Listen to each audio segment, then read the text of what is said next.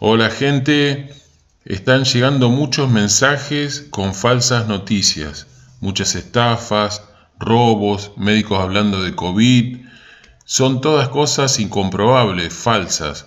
Por favor, hay muchísima gente que la está pasando mal, que tiene ataques de pánicos, ansiedad, mucha angustia, y estos mensajes son detonantes. Así que les pido por favor que antes de reenviar estas cadenas que las chequeen.